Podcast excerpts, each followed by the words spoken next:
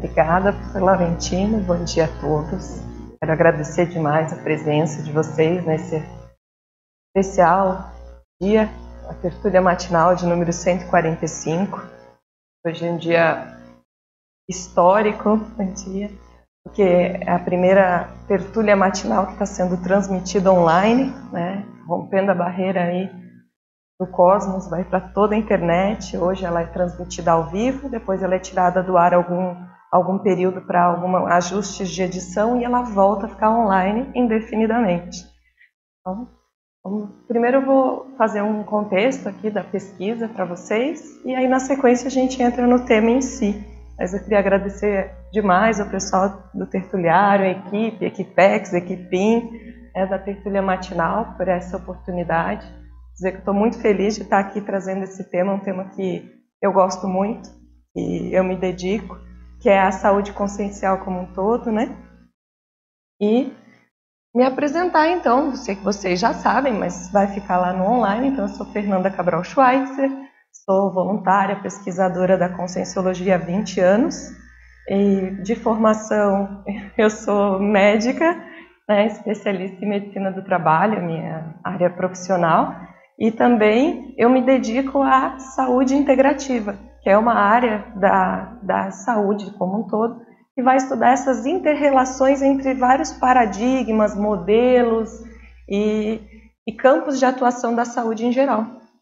E é baseado nisso, nessa visão mais é, sincrética, sistêmica, a gente vai construir aqui a nossa conversa sobre saúde consciencial. Tá? Essa pesquisa de saúde consciencial, ela é uma pesquisa é, que eu tenho conduzido juntamente com uma outra pesquisadora, minha amiga raríssima e minha irmã nessa vida, que é a Mariana Cabral Schweitzer, né, que deve estar por aí nos assistindo.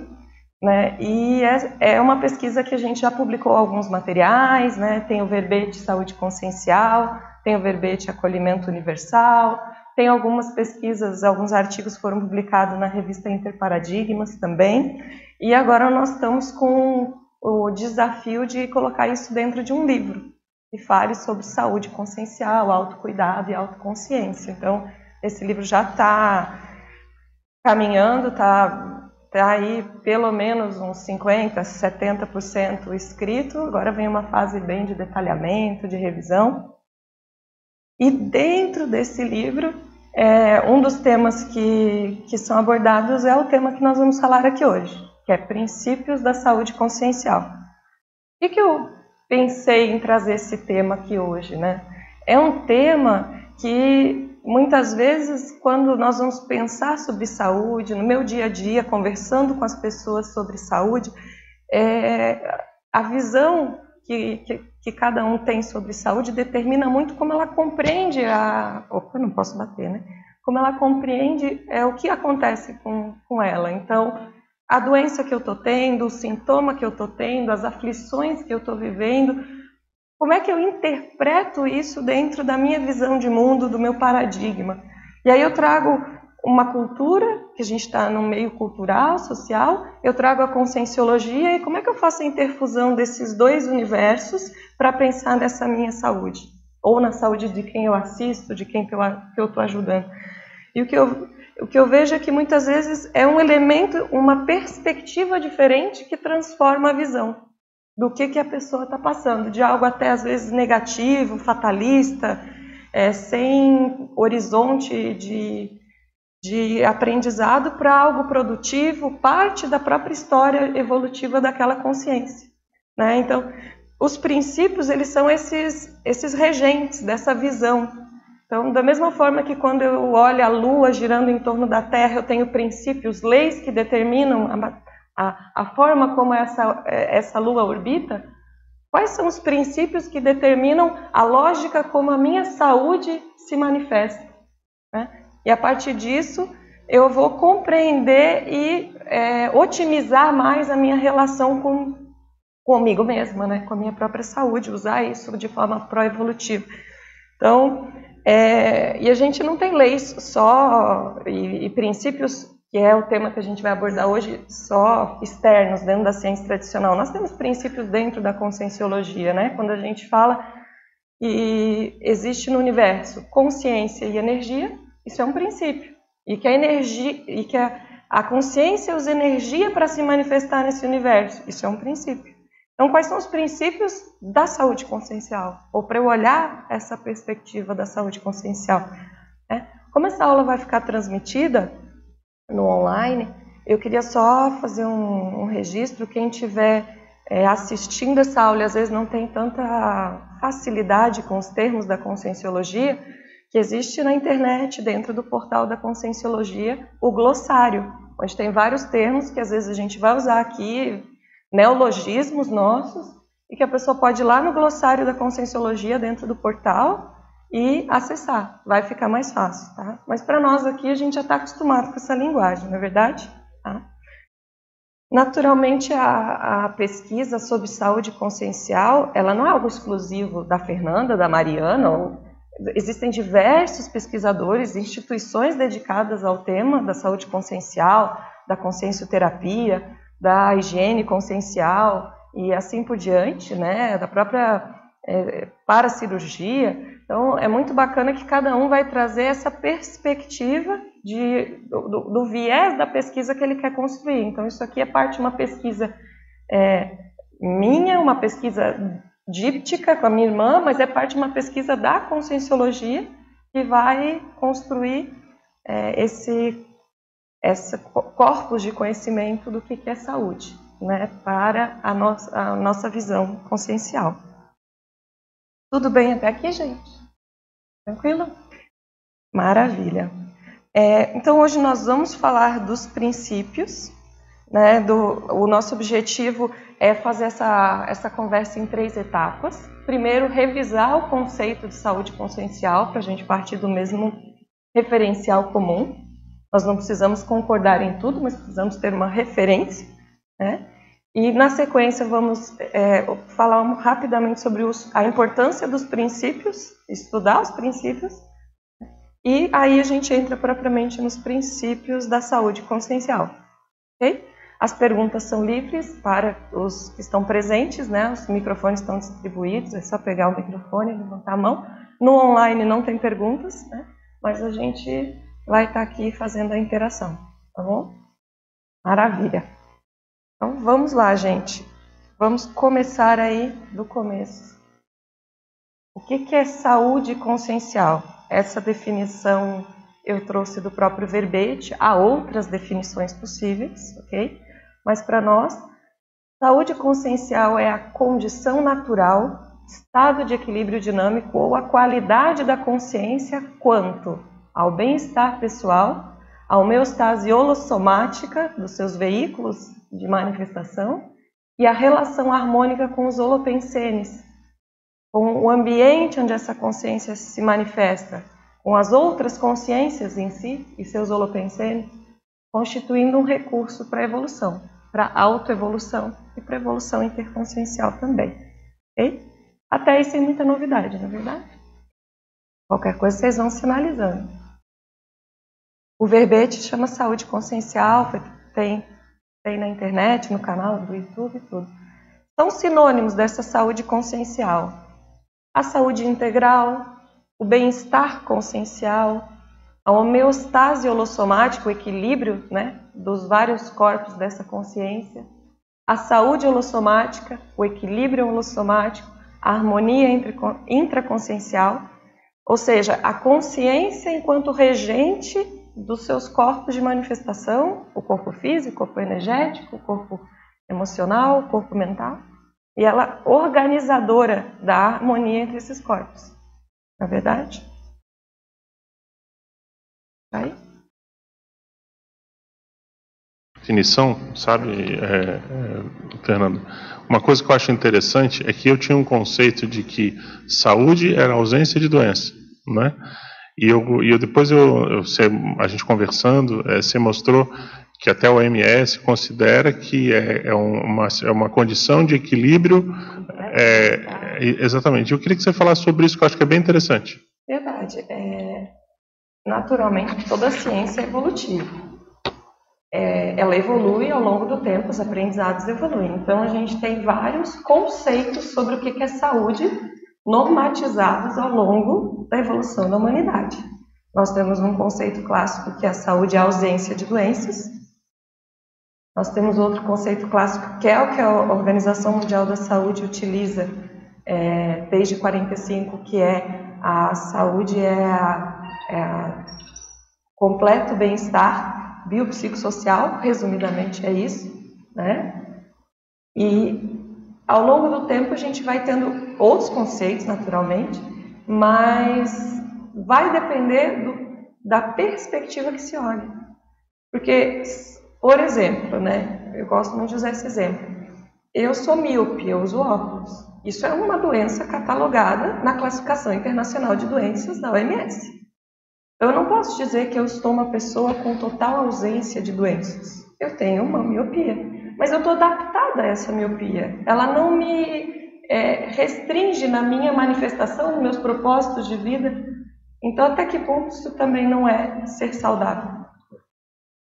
Eu tenho alguns problemas de saúde, poderia estar resfriada, poderia estar com uma crise lombar, poderia estar com é, uma dor em alguma junta. É, isso até que ponto é ausência de doença? É, é, de fato, existe uma doença ali. Mas o quanto isso, até que ponto, e é isso que nós vamos olhar nos princípios hoje, uma doença é parte do contexto maior de saúde, é parte de um processo é, evolutivo daquela consciência. Muitas vezes a doença ela é um impulsionador da saúde da consciência. Ela é. faz a consciência parar, refletir, rever seus posicionamentos, a finitude da vida, seus propósitos. Talvez a ausência completa de doenças fosse um grande problema. Porque o que é botar limite numa consciência? A gente não, tipo, se tudo fosse ao nosso bel prazer, do nosso jeito, do jeito que a gente quer, nós seríamos extremamente perigosos. Eu Todas... arrisco dizer que poucos têm é, cosmoética para conviver com a sua própria irrestrição. Né? Até dá para dizer que todos os pontos, vamos dizer, que chamam atenção no corpo, sejam até de, vamos dizer, de doença, ou até uma vitalidade a mais, mas todos os corpos, todas as, vamos dizer, todos os sinais vão servir como um sinal de autopesquisa, vão servir seriamente como um sinal de autopesquisa, se a pessoa fazer uma autoanálise com profundidade. É, é interessante, eu vou citar um livro aqui que se chama Aforismos de Hipócrates. Hipócrates foi praticamente o pai da medicina, assim, foi uma das pessoas mais reconhecidas dentro da saúde, porque ele fez o juramento de Hipócrates, que é um juramento muito sério da questão da saúde, que mostra muito a questão da ética, com o, vamos dizer, do, do terapeuta, né, do médico em si. Agora, os aforismos, de, um livro fininho, é difícil ler e entender se você não contextualizar bastante no tempo. Agora, só o prefácio dele é excepcional. O prefácio dele tem o Cooper, o Nuno Cobra e o e aquele que, criador da, da, questão da vitamina, o Linus Pauling, que foi um excelente cientista.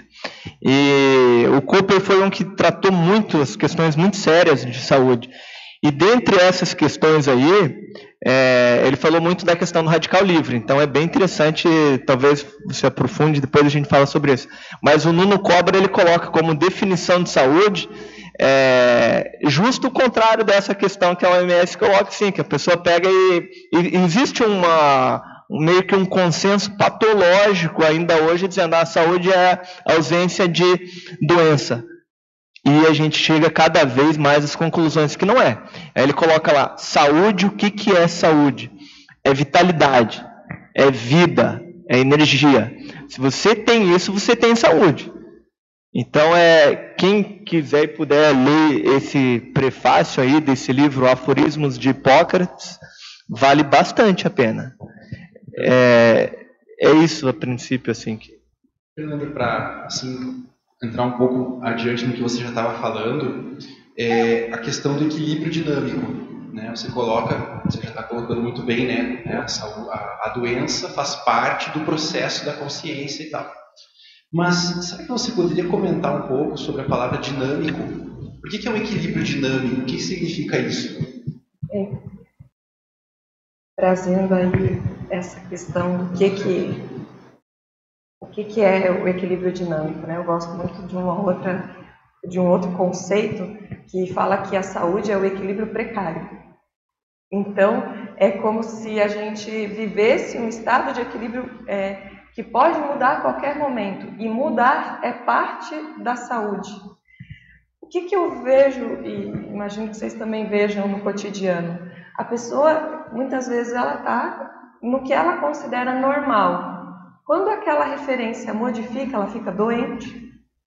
Ela tem um sintoma, às vezes não é nem uma doença, é um sintoma. Ela começa a ter uma, uma dor de cabeça, ela começa a ter uma, uma, uma azia, uma lesão de pele. Desestrutura aquela consciência. Aquilo se torna muito maior do que o sintoma em si. E se nós olhássemos que isso é parte do equilíbrio dinâmico, que isso, essas oscilações, isso que é o equilíbrio dinâmico, é que a gente não tem um equilíbrio em linha reta. Nós temos um referencial de uma onda que vai, é, vai ou para cima ou para baixo, ou pode ter um dia que eu estou muito eufórica, né? mas não necessariamente eu estou em é, desequilíbrio do meu humor, mas eu estou mais animada, mais feliz, mais vitalizada, cheia de energia. Tem um dia que eu estou mais abatida, eu acho que essa é a abordagem que eu estava querendo, né? a questão emocional. Uhum. Né? Uh, como é que é o equilíbrio, como é que se entende o equilíbrio dinâmico na saúde emocional? Perfeito. Então, como é que a gente poderia observar? Isso vale para tudo, né? mas na emoção acho que isso fica um pouco mais explicitado, porque é um tema muito real hoje. E... Né? Se... Quer Não, e, se permite, na minha experiência de pouco mais de 43 anos com uma doença crônica, né, o diabetes insulino dependente, e no comecinho da, da, da, minha vida, não vou me lembrar do autor, mas a citação clássica, talvez você na formação de medicina, você quer viver bem, você quer ter uma longevidade considerável, e o aconselhamento é paradoxal, adquira uma doença crônica, ponto, e cuide dela. Talvez você já tenha ouvido, mas desde que eu vi assim, nossa, que sentido. Então, tipo assim, um diabético que faça a dieta, não coma carboidrato, não entra no arroz branco, não vai na pizza, não vai na bebida, não fuma. Estou dando um exemplo da que eu conheço, mas inúmeras outras doenças crônicas, você adquirindo uma doença crônica e cuidando dela, você vai ter uma qualidade de vida, vai ter uma somaticidade 10 elevado à enésima potência melhor do que uma pessoa que não tenha, eh, eh, num primeiro visada ou momento, ah, ele é sadio, mas a pessoa é totalmente desregrada, alto, no limite, autodesrespeitadora, né, com limites do soma, da emoção. Era só esse aspecto que, quando estavam falando, eu lembrei dessa história do. Falei muito. E, vamos começar a encaixar isso que a gente está falando nos princípios. Né? A, a saúde ser dinâmica é um princípio da saúde consciencial. Então, eu oscilar na minha expressão de vitalidade, de bem-estar, de, de alegria, de tristeza, de é, conforto somático, conforto energético, é um princípio. Como é que eu sei que eu estou saindo fora desse, dessa, dessa faixa dinâmica de saúde? É um estudo que a pessoa tem que fazer sobre si mesma. Agora, e se eu saio fora dessa faixa? Isso é ruim? Não necessariamente. Porque a saúde, ela vai ser sempre relativa, que é outro princípio. Vai, a saúde, ela vai ter é, expressa, a, embutida a expressão da doença. Então, quando o Jarbas traz que é, a, a saúde, a melhor saúde, o próprio professor. Não, mas é, é o Jarbas referenciou algo que, que existe e que aparecem outros conceitos de que a melhor saúde vem depois da doença e não antes. Porque elabora a relação da consciência com ela mesma, do autocuidado, das suas perspectivas, objetivos e tudo mais. Então, isso. E aí, esse é um outro princípio de que eu entendo que a gente até colocou aqui. Eu vou começar a dizer o número dos princípios quando a gente fizer a ponte, mas a gente vai chegar neles, tá? Que é o conceito 6, de que a saúde é um recurso pro-evolutivo. Então, se eu sou se eu sei utilizar tudo que acontece ao meu redor como proevolutivo, a, a doença não deixa de ser um, um, um estímulo também. Fernando, ah, pode falar. É, então, dentro dessa linha de raciocínio, a gente pode entender que, as pessoas, que, que a pessoa, é, mesmo é, possuindo uma doença controlável, ela pode vivenciar a homeostase holossomática? Sim. E, essa é um, uma outra perspectiva também. É, e mesmo, vamos fazer um exercício é, ao contrário? Mesmo numa doença não controlável, eu posso estar diante da minha melhor manifestação de saúde naquele contexto, naquele momento. Por quê? Porque é o contexto onde eu estou inserido. E é um, é um outro princípio, né? De que a saúde, ela é integral. A saúde consciencial, item 8, integralidade. A saúde consciencial, ela é integral. Eu posso estar com uma saúde somática em desequilíbrio naquele momento. Eu posso estar perto da dessoma. Eu posso ser um completista pré-dessoma. Como é que vai estar minha saúde consciencial nesse momento? Gente, eu vou estar irradiante. Eu sou completista. Banana para vocês. Eu estou doente. Quem que se importa, né? Então, assim, eu posso ter um momento de saúde integral, consciencial, em, em, positivo, ainda que o meu soma esteja extremamente precário. E o contrário também é verdadeiro, que é o que o Jarbas trouxe. Eu posso estar com soma vitalizado, sou aquele né, adolescente que a gente vê assim, né, com tudo, o soma a mil, mas e o resto? E as pessoal. É claro, a homeostase ela é pessoal e integral. Quando a gente olha o caso do reurbanizador, é serenão, uma consciência extremamente evoluída e até onde, né? Não conheço, nunca tive oportunidade, mas ouvindo o relato dos, dos outros pesquisadores, que opta em ressumar, em renascer nessa vida com o corpo oligofrênico, porque essa é a melhor estratégia de proex que ele poderia ter. Como é que nós vamos construir? Dorme com barulho dentro. E a gente vai reclamar porque está com um amigo do pé encravado? Não é verdade? Fernanda, aqui, vou atender pode, é, é o seguinte, eu achei muito interessante, eu até achei assim, coloquei observação, pode se tornar uma ortopensata. É, quando você disse assim, até que ponto a doença não é um, uma impulsionadora da saúde? Aí eu coloquei, tirando o até, né? A doença é, será um impulsionador da saúde até integral e consciencial. Porque eu penso assim, se você, no meu caso, né, vou dar uma casuística, eu só tenho, é muito drástico, né, não me vitimizo por causa disso, mas eu tenho um pulmão só funcionando, que eu tenho um pulmão seco por causa do enfisema pulmonar de outras vidas, não dessa que eu não fumei. Então, eu, o que, que eu fiz? Eu procurei utilizar o máximo agilizar a minha a minha vida consciencial em função desse um pulmão só, né? E não vivo me vitimizando, eu corro atrás das coisas. Então é isso, é, é foi um impulsionador da minha saúde, principalmente consciencial e integral. Eu vejo ele como um marcador, né? E não como uma coisa ruim, como algo que me fez acelerar talvez a evolução. Então, isso é dessa forma que a gente deve encarar. E é, um, é um, uma marca que a gente traz de outras vidas, onde mais nós retrocedemos, onde mais nós é, fomos assim. Agimos de forma mais errônea, digamos assim. Rosa. Usando aquele órgão, né? Eu tenho retro que eu fumei até cachimbo em outras vidas, né? Então, quer dizer, hoje tenho que levar uma vida bem sadia se eu quiser dar conta de toda a minha ProEx, né? Então, eu vejo bem isso assim, né? Obrigada. Você falando, né? Eu lembrei, desculpa, vai ser em inglês, né? Eu vi ontem à noite no Facebook uma citação e tudo pelo tema agora é a sincronicidade da Helen Keller, né? Vou fazer depois a minha livre, a minha, a minha tradução livre, mas é face your deficiencies, deficiencies, acknowledge them, but do not uh, let them master your life. Estava em inglês, por isso que eu estou fazendo agora a tradução livre, né? E é tudo. Seja eu com diabetes, é, encare as suas deficiências somáticas, emocionais, o que seja. Acknowledge them. Eu acho que acknowledge é reconheça-as, né?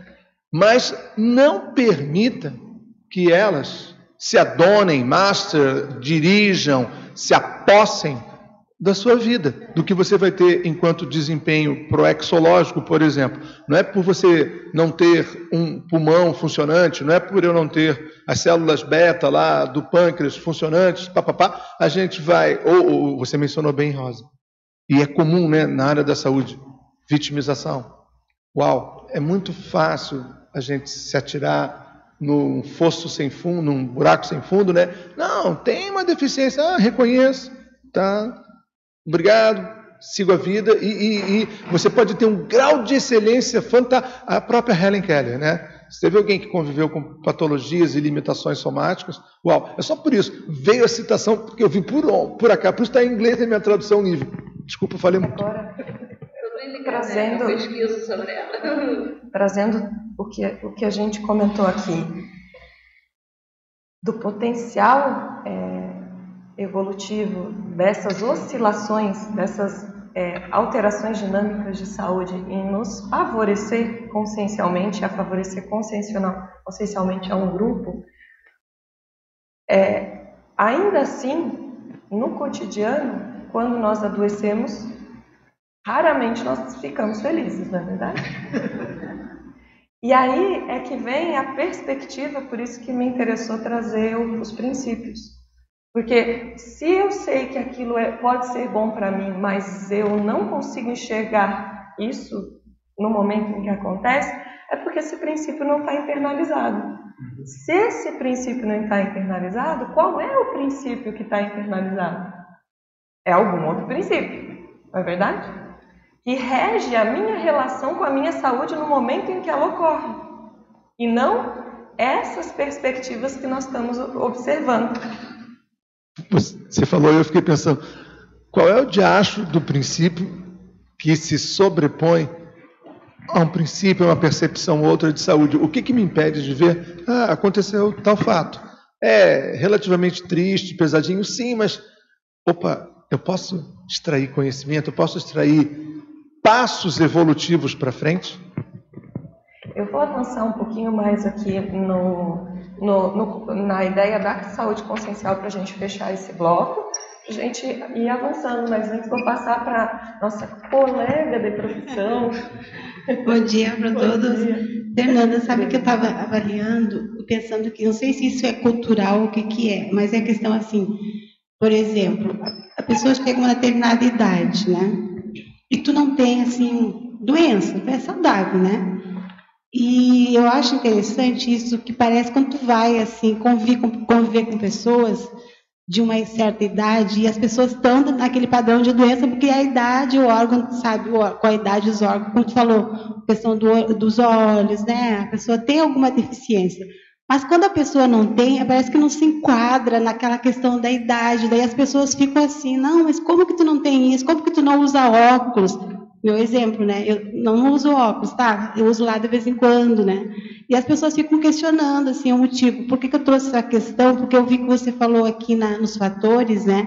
Que tem a questão da paragenética, né? Então, é por isso, é por isso aí, então, seria, né, alguma causa, assim, mais genética, paragenética? Vamos, eu vou, eu vou avançar aqui e tá. nós vamos chegar nessa tua pergunta, tudo bem?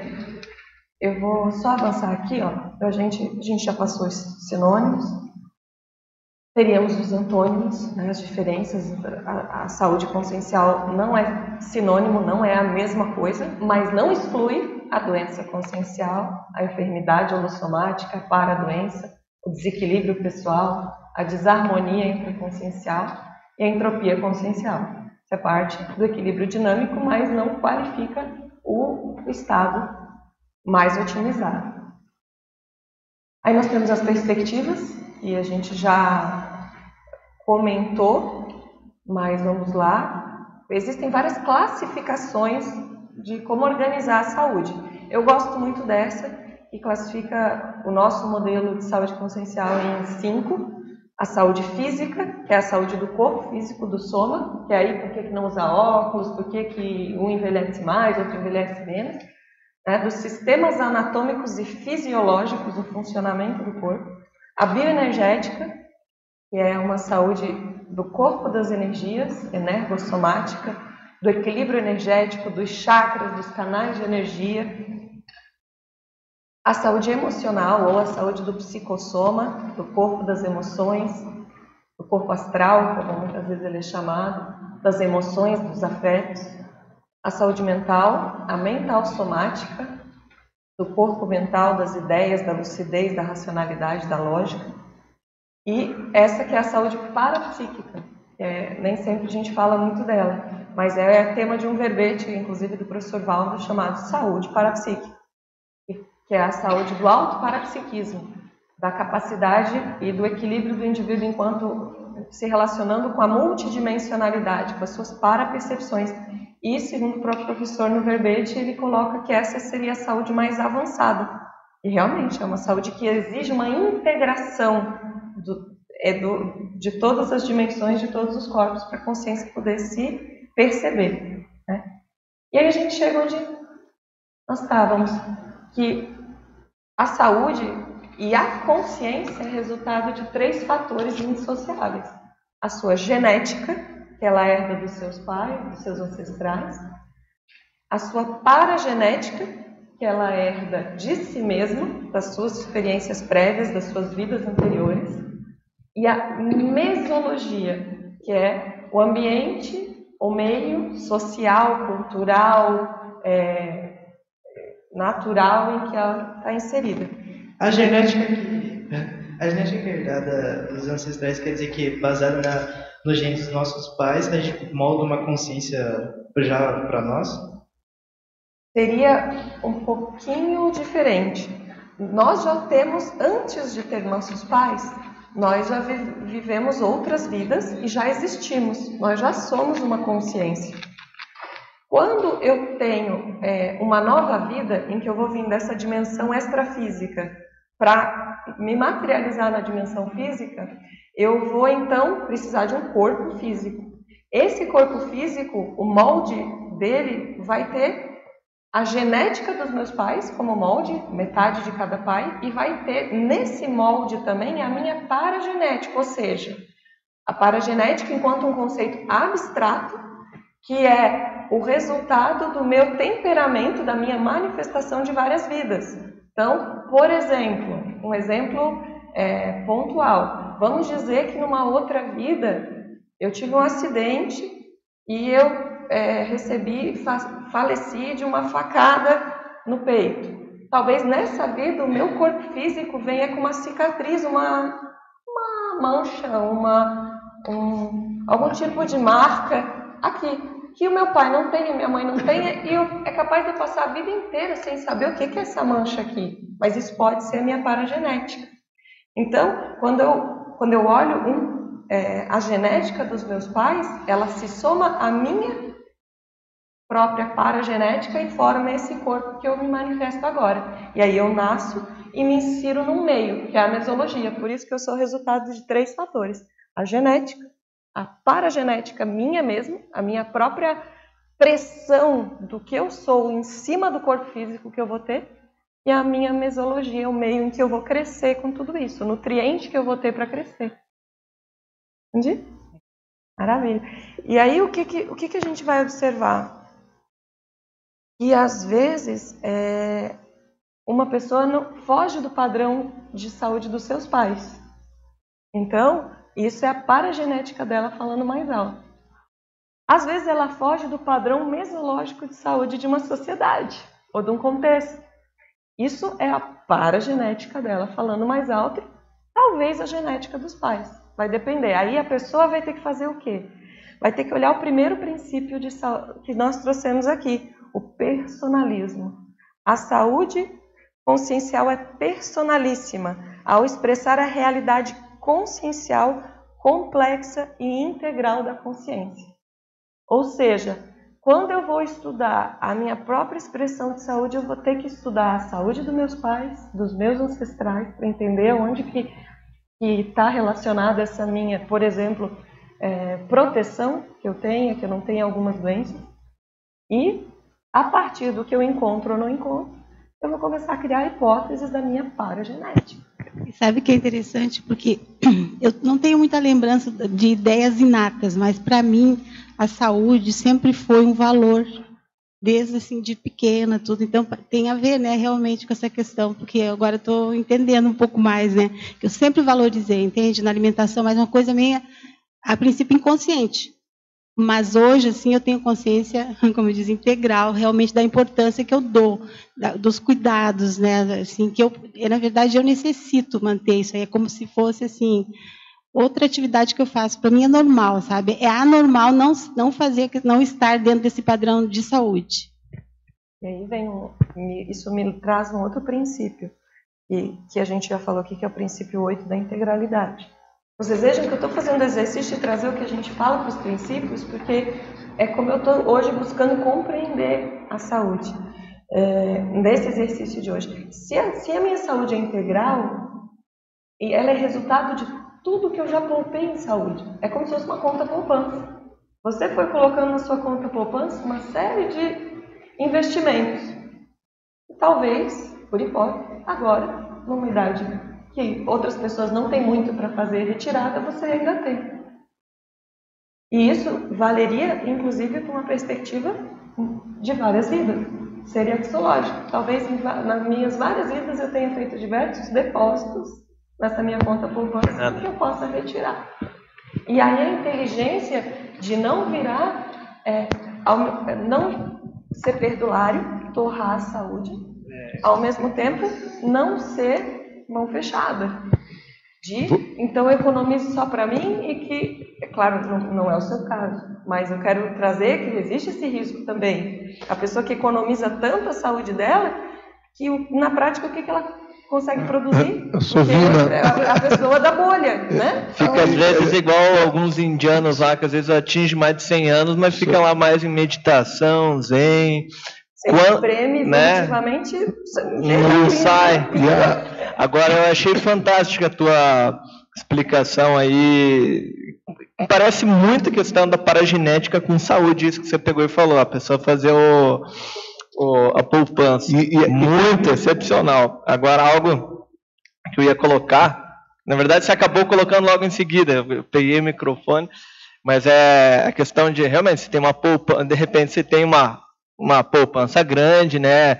Você tem ali alguns ativos, etc. Mas a questão ali mais interessante que eu ia falar é justo isso: você não, não gastar. E, fazer, como que você vai fazer? Questão mais séria: como que você vai fazer para fazer mais investimentos? Em quais áreas aí você vai fazer para fazer mais investimentos? E aí eu vou trazer de volta uma tonalidade que você pegou e falou ali no início, que o corpo mental é o corpo organizador dos demais quatro corpos. Então, realmente, hoje, a gente não pode realmente se descuidar mesmo desse corpo físico. Mas o que mais vai render evolutivamente e até aqui é o corpo mental. No próprio Projeciologia, primeira obra científica do professor, ele coloca lá. Às vezes a pessoa tem uma dor de barriga. A pessoa começa a estudar, começa a mexer o mental soma, aquilo se dirime, aquilo, vamos dizer, vai sendo trabalhado por quê? Porque o corpo mental, ele é o corpo organizador dos demais. Então, esse, esses investimentos nesses setores aí eu ainda vou estudar mais aí. Eu achei excepcional a tua, a tua explicação, Vamos assim. chegar num outro princípio que também resgata. Pelo, pelo que você expôs muito bem, aí veio, talvez, né, imaginando que depois vai ser divulgado, o que você mencionou da poupança evolutiva e que aí ela é plasmada somática, fisicamente, aí tem um corpo assim, digamos, mais poderoso, mais habilidoso, mais jeitoso. Eu fiquei lembrando do trabalho que acaba resultando no macrosoma. Você falando para mim direto, ah, a Fernanda vai bater ali no macrosoma.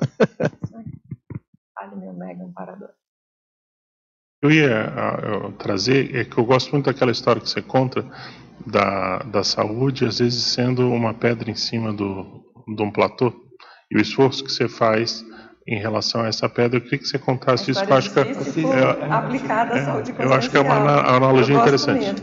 É, eu costumo representar, César lembrou bem, e a, a, a gente tem é, riscos, predisposições em saúde, né? Eu, estudando a minha origem, eu sei dizer se eu tenho risco para um diabetes, para uma hipertensão, para uma obesidade, para uma é, esquizofrenia, porque a gente estuda pouco isso, mas existem vários elementos hoje já conhecidos que a gente possa é, pensar para estudar saúde mental, os riscos que a pessoa tem para desenvolver uma doença mental. E, e, isso seria como se você tivesse no topo de uma montanha com uma pedra na, na sua frente, uma pedra gigante, redonda. E aí essa pedra começa a descer a montanha. E você vai tentar segurar. Esse é o serviço de evitar a evolução de uma cronicidade. Né? Quanto mais você deixa essa pedra rolar, mais velocidade ela toma. Mais força você vai ter que fazer para barrar e mais ela vai ter descido já. E você não vai conseguir empurrar ela de volta. É um caminho que tem um eixo só, é o de descida. E vai ter um ponto em que se você deixar ela rodar demais, você não vai conseguir parar ela. Ainda que você tenha todos os. Naquele momento da sua vida, você pare tudo para cuidar daquilo, talvez já não tenha mais.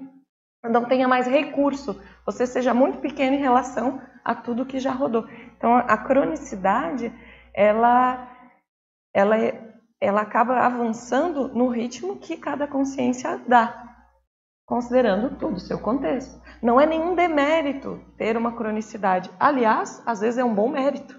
Né? Ao contrário de uma penalidade, é uma boa dádiva, é uma boa calibragem evolutiva, porque você precisa estar o tempo todo atento com aquela pedra que está rodando para baixo. Com o seu esforço, com a sua lucidez, a sua consciencialidade focada em equilibrar aquela pedra em todos os outros contextos da sua vida. Né? Então é muito bom a gente olhar isso. É...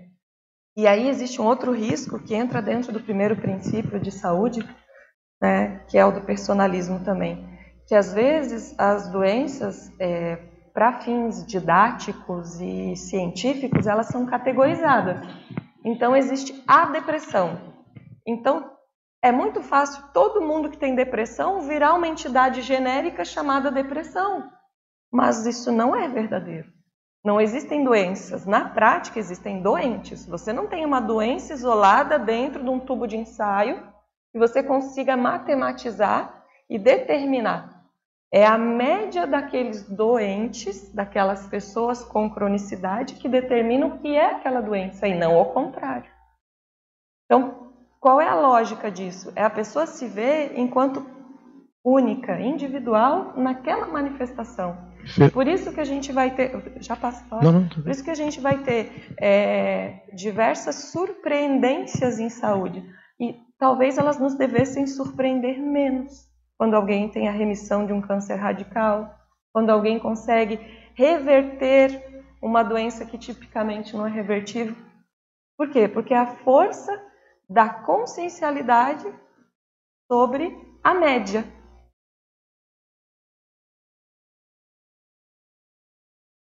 Esse aspecto do personalismo, da idiosincrasia, tem um termo genérico, como você colocou, né? A depressão, mas você tem que ver como aquela pessoa lida com o aspecto depressivo na sua vida. E eu só queria, como um caso pessoal, né? O professor Valdo falou: se eu tivesse um corpo inteiriço, sem nenhuma patologia maior né, presente nele, talvez eu já tivesse morto, já tivesse dessomado. De novo, por um traço, eu sei o quanto eu me exponho a riscos, o que eu fiz, mesmo sendo diabético, pedalando feito louco, na estrada, por exemplo, eu conto, né? Alguns já ouviram.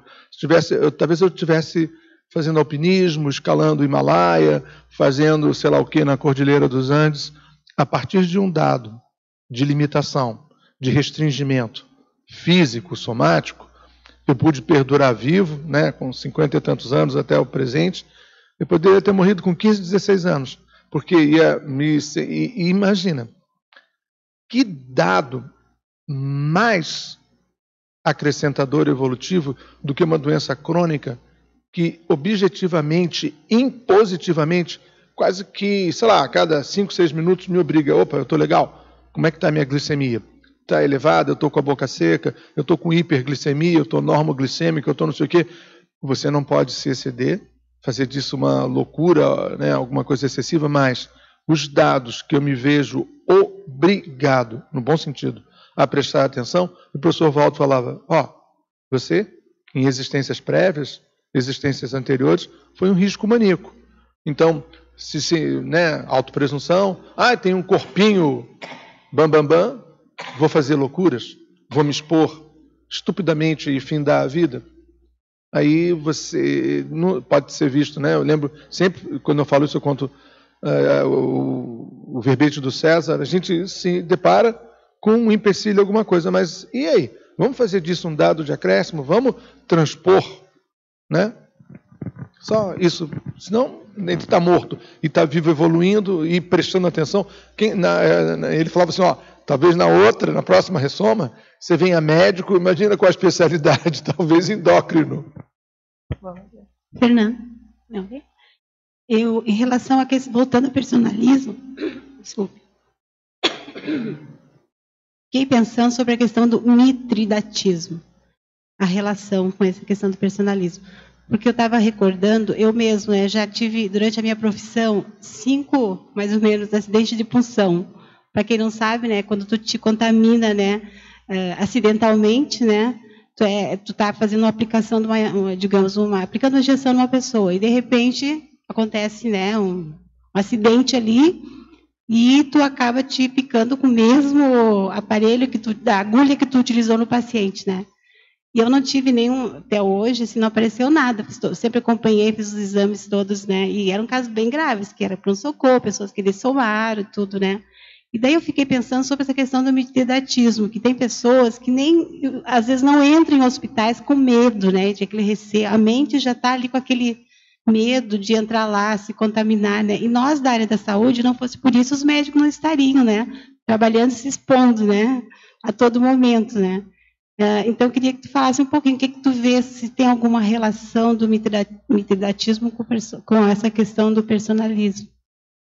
Vejo que é, para mitridatismo, que é a capacidade do indivíduo, né, em estrito senso, tolerar um veneno, mas de um lato senso, é, se intoxicar e se desintoxicar com energias, com uma contaminação, né, com os vírus, as bactérias, os micro-organismos patológicos dos pacientes em geral, ele precisa ser olhado. É, um outro elemento que eu gosto muito de usar e que eu acho que é esse que às vezes dificulta é com o sincretismo, que é o princípio aqui número 7, que eu acho que traz, depois eu vou também fazer um link com a questão do, do Jarbas nisso. O que é o sincretismo? A saúde consciencial ela é sincrética é, e transdisciplinar, servindo-se de múltiplas áreas do conhecimento sem restringir-se às divisões de conhecimentos categorizadas pela humanidade. Ou seja, o sincretismo é a interfusão de várias áreas de conhecimento, várias abordagens, paradigmas, modelos, visões de mundo, em que eu tento conciliar essa, essa para entender o que é saúde. Então, quando eu olho lá que um indivíduo tem um acidente pérfuro cortante, né? Se, sem querer se funcionou com o sangue contaminado e nunca desenvolveu nada, e às vezes aquele que às vezes nem, nem sabe de onde teve o acidente, né? Então, eu sei que aquele indivíduo, pela, pelo olhar biomédico, provavelmente ele tem um bom sistema imune. Mas eu não consigo avançar tanto além disso. Por uma lógica consciencial, talvez ele tenha uma boa paragenética, um bom sistema para-imune. Pela lógica de uma medicina chinesa, indiana, ayurvédica, germânica, é, medicina popular, é, outras perspectivas, o que, que eu poderia concluir?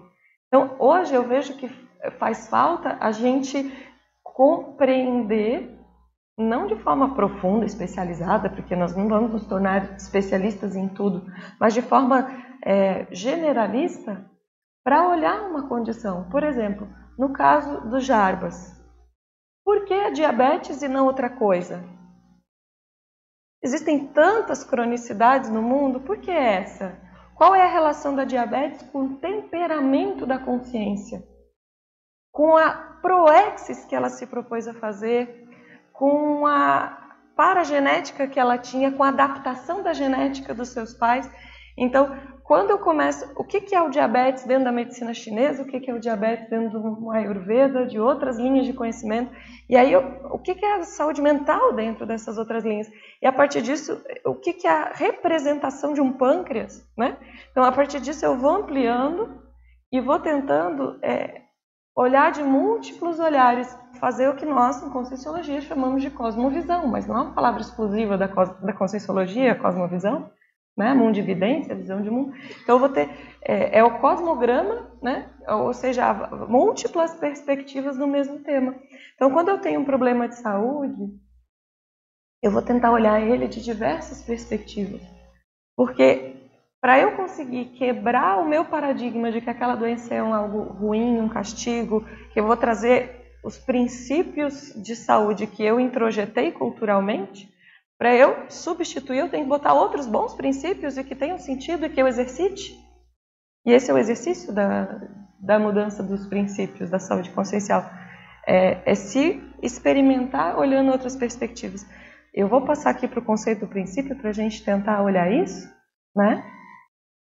E eu trouxe aqui a definição do, do verbete principiologia, Especialidade autodiscernimentologia é um princípio, é um, verbete do professor Valdo, que declara que a principiologia é a ciência aplicada aos estudos específicos, técnicos e pesquisas dos conhecimentos teáticos, dos princípios, ditames, regras, leis fundamentais, proposições lógicas, éticas gerais, mega fraternais e preceitos embasadores de todas as ordens de cognições evolutivas da consciência. Então, assim, resumindo, né, trocando em miúdos, né? Aqui ele está falando em principiologia, que é a ciência dos princípios. Nós estamos falando mais especificamente dos princípios. Então, os princípios são esses ditames, regras, leis fundamentais proposições lógicas, ou seja, faz sentido para mim, eu ainda não absorvi, não internalizei, mas é lógico, é uma proposição lógica, eu quero exercitar isso no meu cotidiano, eu vou olhar a minha realidade a partir disso, a partir de agora. Né? As éticas gerais, ou seja, o que é correto e o que é errado, o que é adequado e o que é inadequado. Então, quando eu penso que estar doente agora não é justo comigo, eu estou achando que não é ético, eu estou achando que tem algo errado, então eu estou errada, então tem algo muito errado comigo, então aí eu desespero, né? Então, a ética geral, os preceitos embasadores das ordens cognitivas, que no nosso caso aqui, a nossa ordem cognitiva é a saúde consciencial, ou uh, dentro de uma especialidade mais ampla, nós colocamos a harmoniologia, mas a essa, conscienciometria. Essa definição é danada. Você, você fica, se você pode ficar meia hora pensando, extraindo o significado, a semantização de cada item empregado, assim, uau! Sem, sem contar que está tentando lembrar alguma coisa do latim, tipo, o primeiro princípio, o princípio primeiro, é uma outra forma de se referir ao primo pensene, né? É, é verdade. É bacana você trazer o primo pensene, porque o princípio tem que estar no pensene. Senão ele não é um princípio.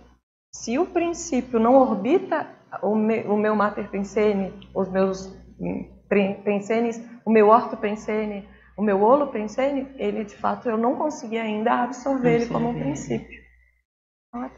E eu só estava pensando que eu acho que essa ideia que ela trouxe poderia ser um princípio a mais nos seus princípios aqui, que é a, o princípio do mitridatismo, que a saúde pode ser aprimorada. É verdade. Não é? Porque é um pouco diferente da adaptabilidade dos cinco uhum. que você colocou, né?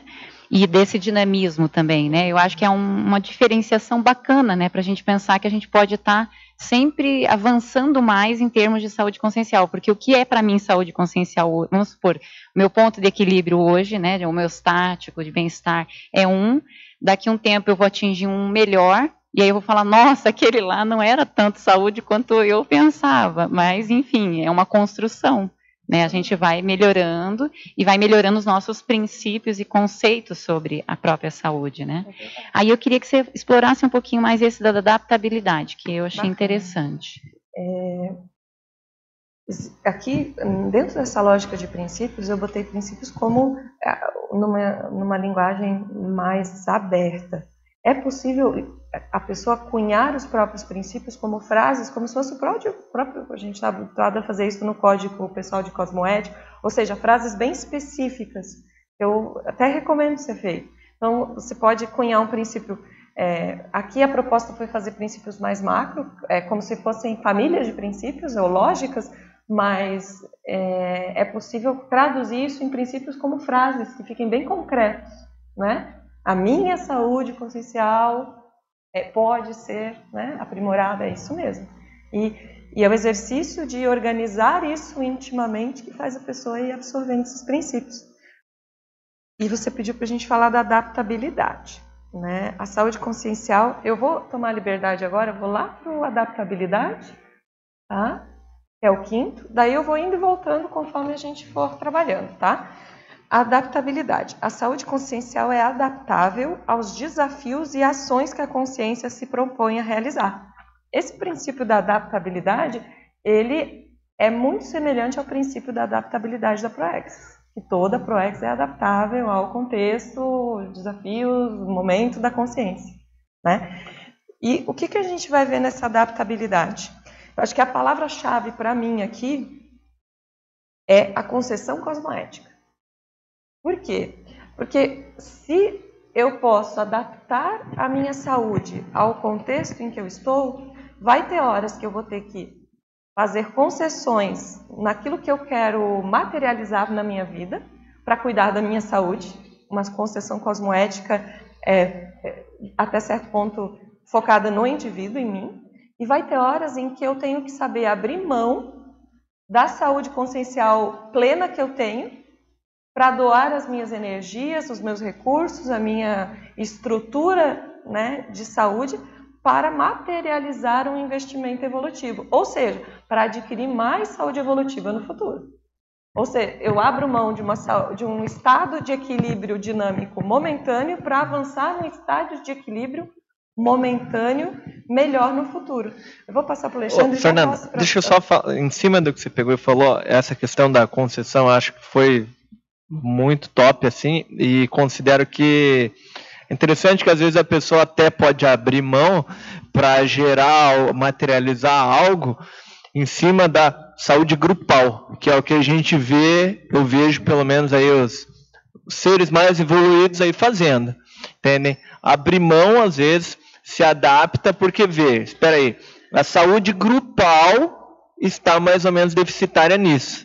Então, vou me adaptar, porque eu sei que eu tenho reserva para isso, porque eu sei que eu tenho poupança e investimento, ações para isso.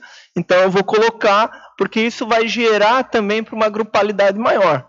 Agora, se pensar bem, é de uma inteligência evolutiva gigantesca. Isso você está investindo justo, né? Deu mental soma de maneira. Está investindo justo, talvez, no, no, no princípio consciencial maior ali de saúde, que é a questão da da cosmoética não está, mas está implícito. Né? Está investindo na questão da, da cosmoética. É isso.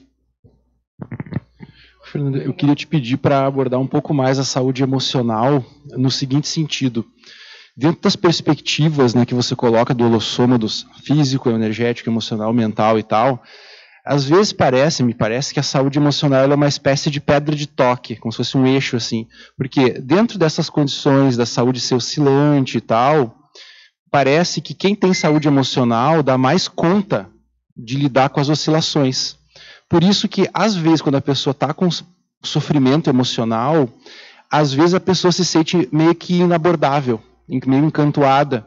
Então minha pergunta é assim, entende a situação? Como se fosse um paradoxo, né? Porque a saúde é integral, mas ao mesmo tempo a saúde emocional ela é, ela é central, me parece. Então, como, o que, que você pensa, o que, que você sugere de abordagem para o problema do sofrimento emocional? Como é que você vê isso? Bacana. E trazendo a questão da poupança com a saúde emocional. Quando eu olho a saúde emocional, eu nem sempre vejo a saúde emocional como, é, às vezes, ela é a primeira é, camada.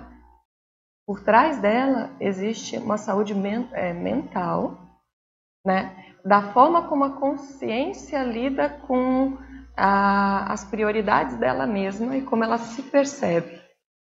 Então, é, o que, que eu quero trazer?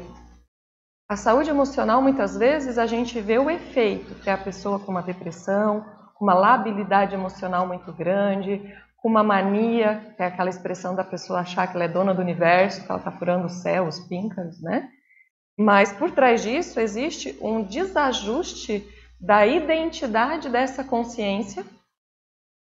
Muitas vezes o egoísmo, é, um egocentrismo desenfreado, né, ou não calibrado por si mesma, em que ela se coloca no centro das atenções, e porque ela de fato não é o centro das atenções, porque isso seria impossível, né? ela se frustra. E essa dinâmica de ser o centro sem poder ser o centro gera uma dinâmica muito é, defasante de que, que vai minando a própria capacidade dela em lidar com as frustrações ao seu redor. Esse é um eixo que eu vejo. Um outro eixo que eu vejo nesse sentido é o perfeccionismo. O, ego, o perfeccionismo não, não deixa de ser uma expressão do egocentrismo. Porque as coisas têm que ser não o perfeito do universo, mas o perfeito para mim. Porque não existe um perfeito fora de mim. É, fica à vontade, estamos construindo Completa, que é uma outra, é, é, é para poder avançar, mas por favor, está indo muito, tá muito bom. Então, é, a consciência muitas vezes ela precisa se confrontar com ela mesma.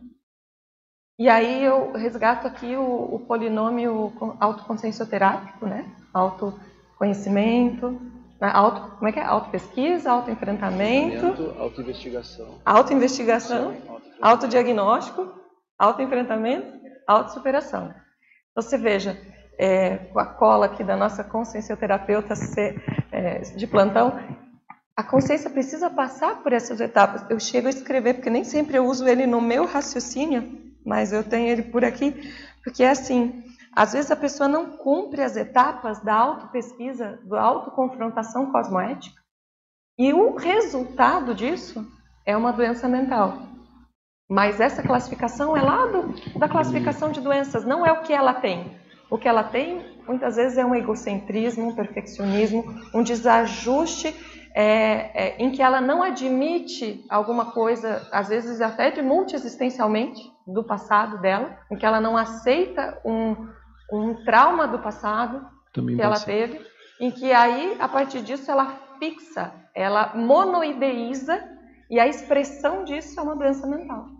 E como que você vê uh, especificamente, por exemplo, a necessidade de dizer não, ou de dar limite, ou vamos dizer, saber até onde ir, certas coisas, não abusar demais de si mesmo? É, isso é, é, bem desafiador, eu, eu entendo que esse é um exercício que está dentro do sincretismo, porque a gente vem de uma cultura ocidental da, da autocobrança, do eu dou conta de tudo e da perfeição. E, quando, e para eu conseguir quebrar isso, eu preciso me apropriar de outras perspectivas, de outros conceitos de visões de mundo, para poder achar esse ponto de equilíbrio que é personalista a mim. Não cabe. O que serve para Fernanda não serve para Alexandre. É verdade? E é um exercício de calibragem contínua, num equilíbrio precário dinâmico. Então eu vou passar da conta para mais, eu vou passar da conta para menos. É o pêndulo, né? Tem hora que eu vou estar tá polarizando para um lado, para o outro, e a tendência é eu consciencialmente eu evoluir para o centro. E tem um elemento aí que é a inteligência evolutiva. E é a capacidade de eu entender o timing evolutivo do que eu quero aprender e quanto tempo eu preciso para aprender isso. Às vezes não é uma vida. Eu tenho uma colega é, e eu vou trazer o exemplo dela aqui. É uma pessoa que eu amo demais e que ela me perguntou assim: Mas Fernanda, será que no final dessa vida eu vou chegar sendo feliz? E eu disse para ela: Olha, eu não sei, mas eu acredito que se no final dessa vida você chegar é, olhando para você e se sentindo é, pertencente a você, você já vai ter conquistado um grande patamar de saúde para essa vida. Porque o nível de desconforto dela com ela mesma é tão grande que seria injusto exigir que ela chegasse plena ao final dessa vida. E a gente faz isso. A gente coloca paradigmas, parâmetros, né? De, de alcance do que, que é saúde, enquanto perfeição, ausência de doenças, e a gente acha que todo mundo tem que estar lá. Não. Qual é a sua realidade personalíssima, indissociável da sua consciência, do seu temperamento? Eu nessa vida, se eu passar sem ter uma crise de, sem ter um transtorno de humor, eu acho que eu estou num lucro. Esse é o meu esforço. Eu não estou pedindo pessoa, sabe? Eu hoje trabalho é, com, com uma hipótese de que eu tive transtornos depressivos importantes em vidas passadas. E então trazendo, tentando entrar um pouco na tua, na tua casuística do, do exemplo que você está trazendo aí no teu universo. E eu tenho quando eu fui a Roma pela primeira vez nessa vida, eu tive uma depressão. Mas não era uma depressão física, porque eu nunca tinha tido aquilo naquele momento. Mas como boa profissional, eu conhecia os critérios maiores e menores de uma depressão e eu preenchia todos. A partir do dia que eu cheguei em Roma e dormi uma noite, eu era uma pessoa que naquele, naquela manhã eu, tava, eu, eu não queria sair da cama. Eu não tinha vontade de fazer as coisas, eu não tinha apetite. Eu olhei para o César e disse: César, eu estou com uma depressão parapsíquica. Porque eu não tenho depressão, mas eu estou num ambiente em que minha fórmula pensênica me convida, certamente, nada é o acaso, né, para ter uma depressão. E aí vai de mim fazer um impulso para conseguir discernir isso. Que bom que naquele momento eu tive porque eu poderia não ter tido, né? E eu tenho outras hipóteses de vida em que eu acredito ter tido fenômenos semelhantes a uma depressão, né? Desajustes sociais de cultura que me levavam para uma depressão. E muita melancolia numa adolescência, como não é raro, e hoje em dia essa melancolia está cheio de diagnóstico de depressão para ela, e nem sempre é propriamente uma depressão, é uma melancolia, um desajuste de propósito, uma é, síndrome do estrangeiro, né? onde eu gostaria de, onde o que é o mundo para mim é algo diferente do que eu visualizo e isso me gera um, um desgosto. E muito do que eu estou te trazendo aqui é a minha experiência pessoal de lidar com o meu egocentrismo. Porque se eu não tiver a audácia para enfrentar o meu egocentrismo, eu estou no buraco. Eu vou evoluir inadvertidamente para uma depressão. Essa é a minha hipótese. Você veja que o prognóstico de saúde que a consciência faz quando ela estuda a sua base, a genética, para a genética, a mesologia dela, né? É, envolve ela conseguir enxergar, às vezes, com várias é, etapas de antecedência para ela não chegar lá. Mas e se ela já chegou, né? Aí, aí a pessoa construiu uma estratégia com a mesma lógica prognóstica, de longo prazo, criando um referencial de objetivo para essa vida, onde ela consiga avançar. Né? Respondi. Fernando. Tudo bem, Fernando?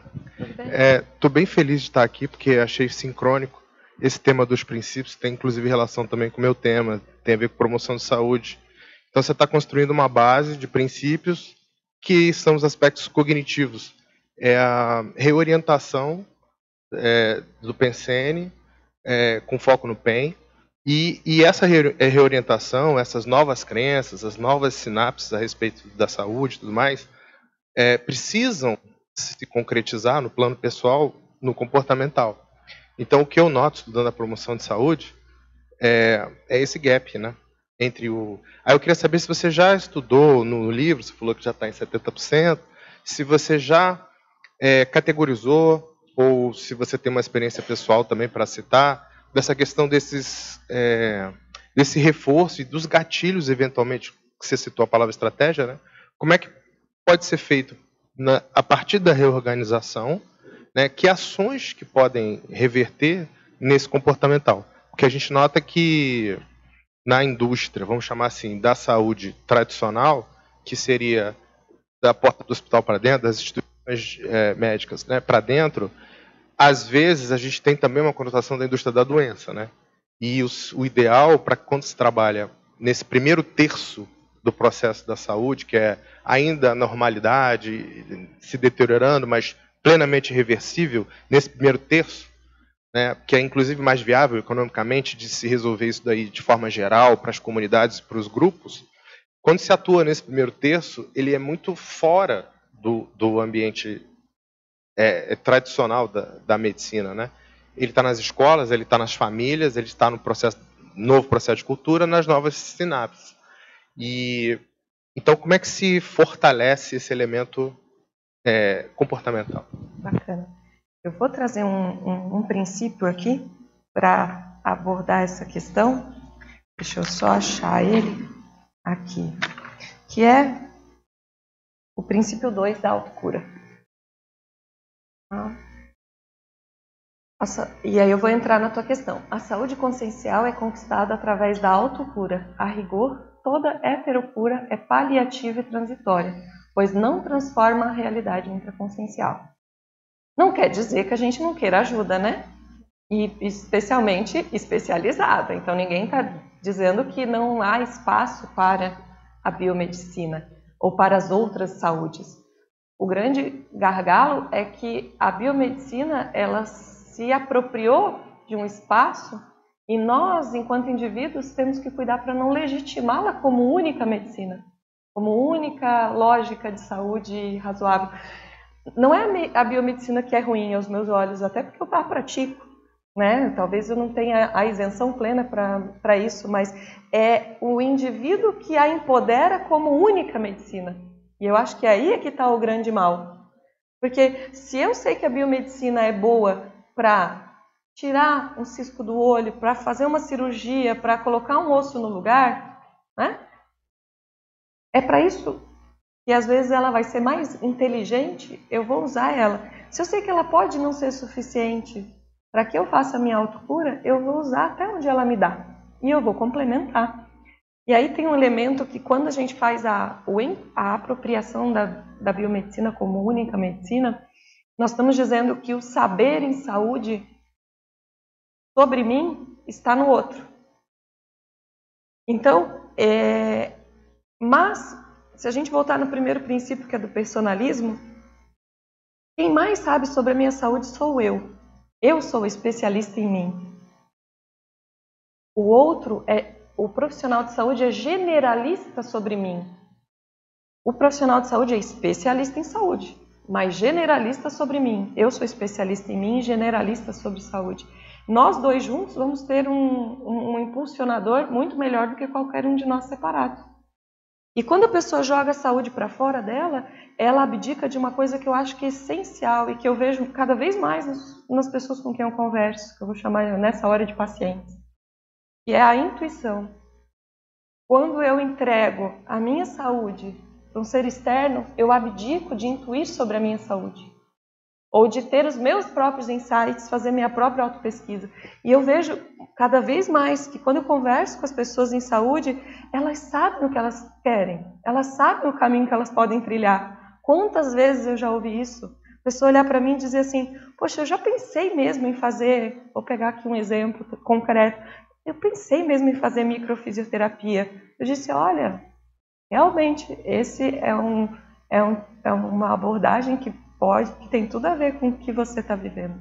Então, eu acho que, te respondendo, é, para a pessoa conseguir é, fazer essa, intros, é, essa apropriação da, é, da saúde, encontrar esse equilíbrio de saúde dela, ela precisa se apropriar, considerar que ela é especialista nela e não desqualificar as suas intuições e as suas experimentações. A saúde é experimentativa como qualquer outra.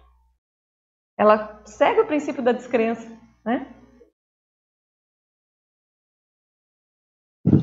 É, do empirismo, né? Essa, essa coisa da, da experimentação, isso me lembra o problema da legitima, legitimação, né?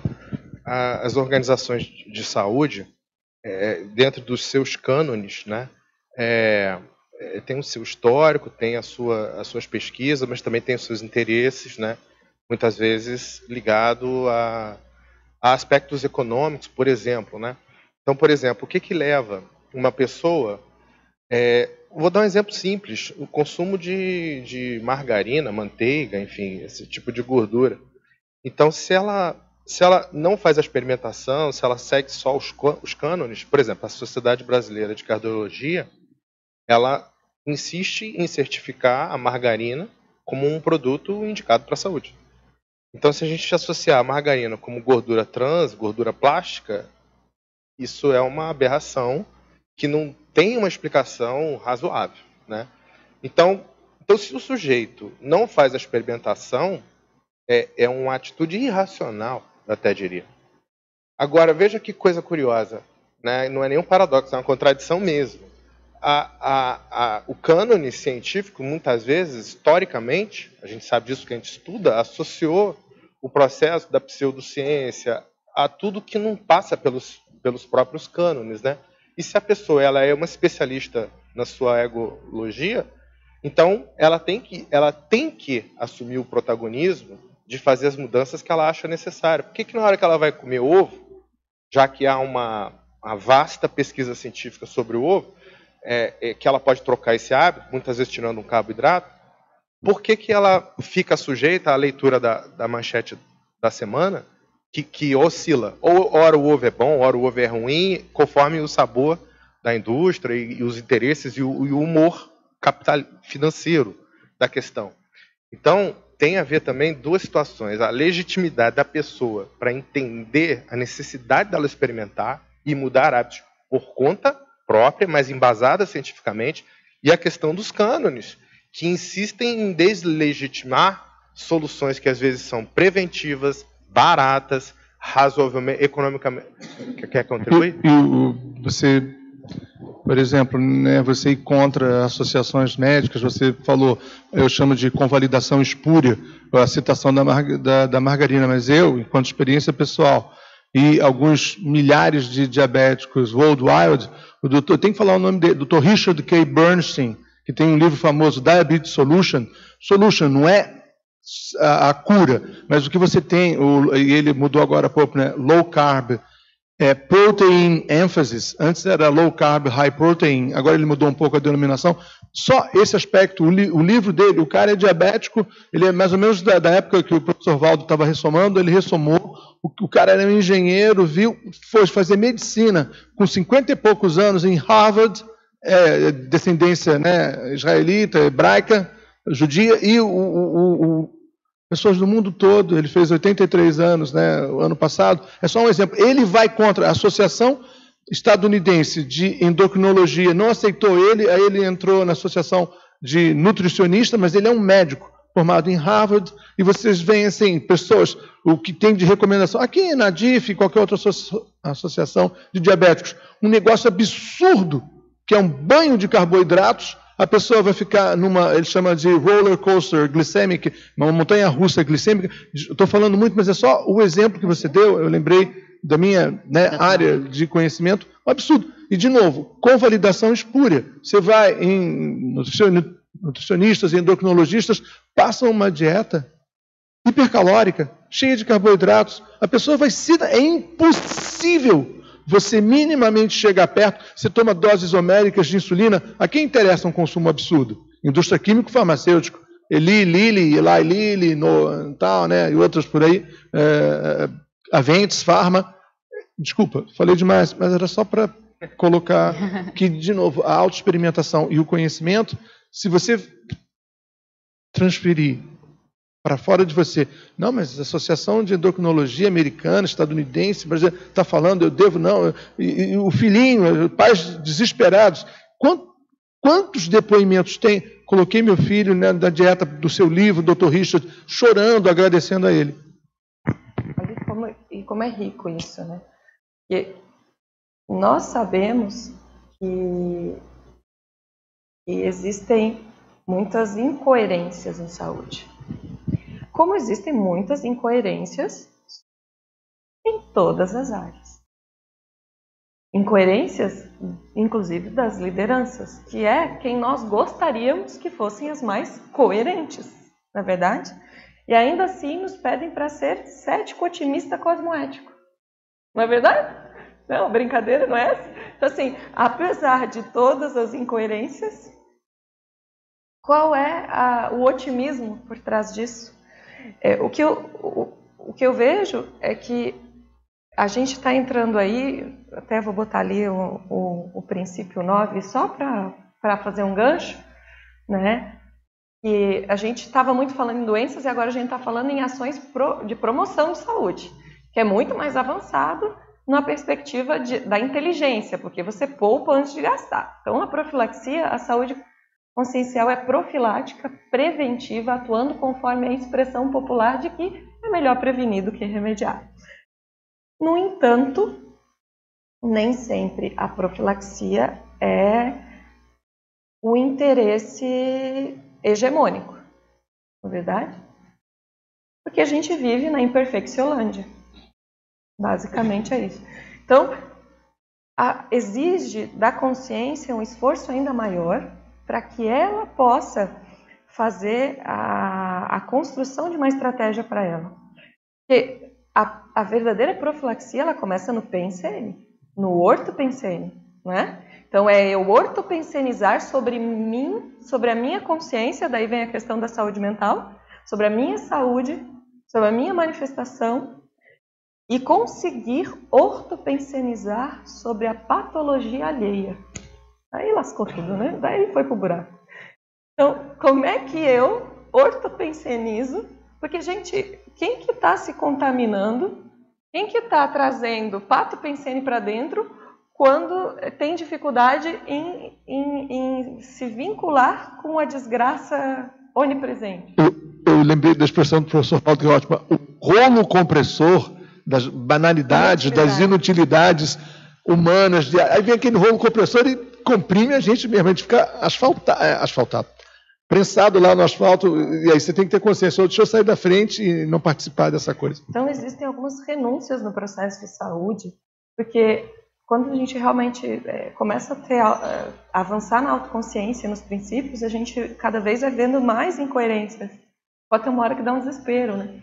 Mas é, o fato é que não há como. Ou você está no fluxo ou você está no contrafluxo. Essa é uma escolha. Se você está no contrafluxo, abre mão do, do fluxo, tem a sua leitura crítica, né, cosmoética do, do contexto e, e vai ser mais difícil, gente. Vai ser. Não, não posso prometer nada diferente disso.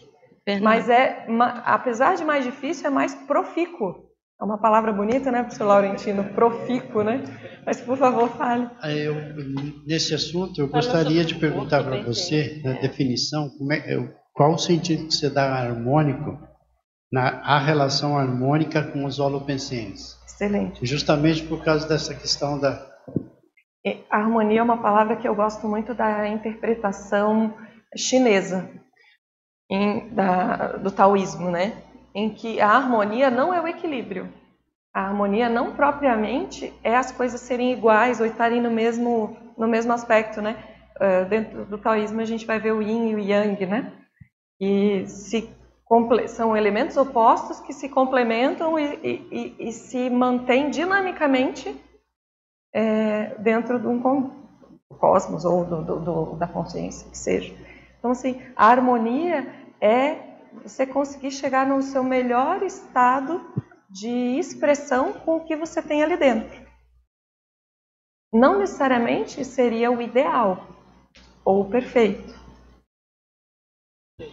Mesmo num um holopensene adverso, patológico e tudo mais, você não se contaminar, você conseguir. É isso?